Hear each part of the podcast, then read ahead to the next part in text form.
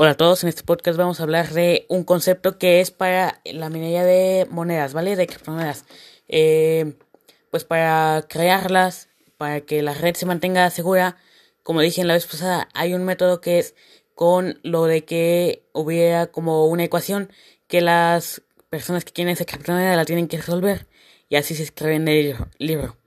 Pero esa no es la única forma que hay. Eh, existen más maneras.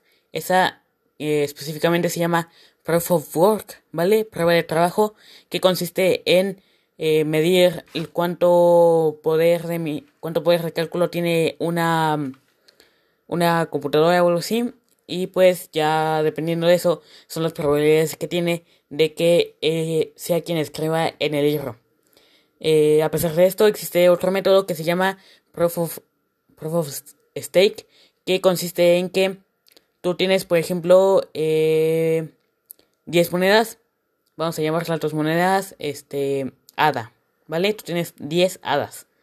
Entonces, tú eh, puedes estaquearlos, puedes eh, como congelarlos y de esa manera tú ya estarías minando esa moneda, ¿vale? Porque eh, eso funciona como que de todas las personas que tienen hada, y que lo tienen estaqueado, que lo tienen congelado.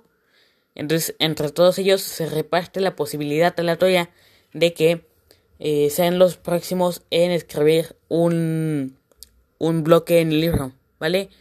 Esto es tiene algunas ventajas, como puede ser que es más escalable, debido a que pues no ocupas tener tantísimo dinero para poder escalar, como es por ejemplo ahorita con Bitcoin o con Ethereum, que pues para poder minarlas ocuparía muchísimo dinero y muchísima energía.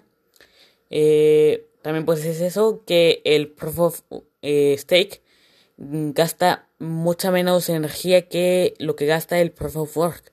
Básicamente porque en el Proof of Stake, como dije, tú solo congelas tus fondos. ¿Vale? Tú solo congelas tus fondos y ya está. En cambio, en el Proof of Work, lo que pasa es que tú tienes que tener eh, tarjetas gráficas o computadoras encendidas mucho tiempo, bueno, 24/7 y pues están gastando energía, entonces pues ese también es una buena es una ventaja para el Proof of Stake.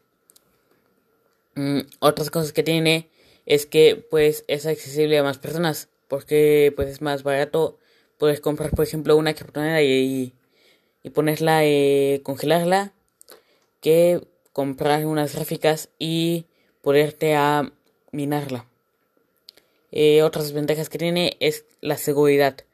Eh, el Proof of Stake es eh, comparablemente más inseguro que el Proof of Work.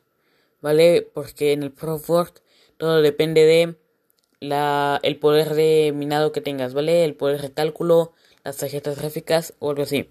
En cambio, en el Proof of Stake, lo que se hace es que, pues, como dije, solo congelas los fondos, entonces, pues, eso eh, atrae, pues, es más inseguro. Puede ser más susceptible a, a diversos ataques.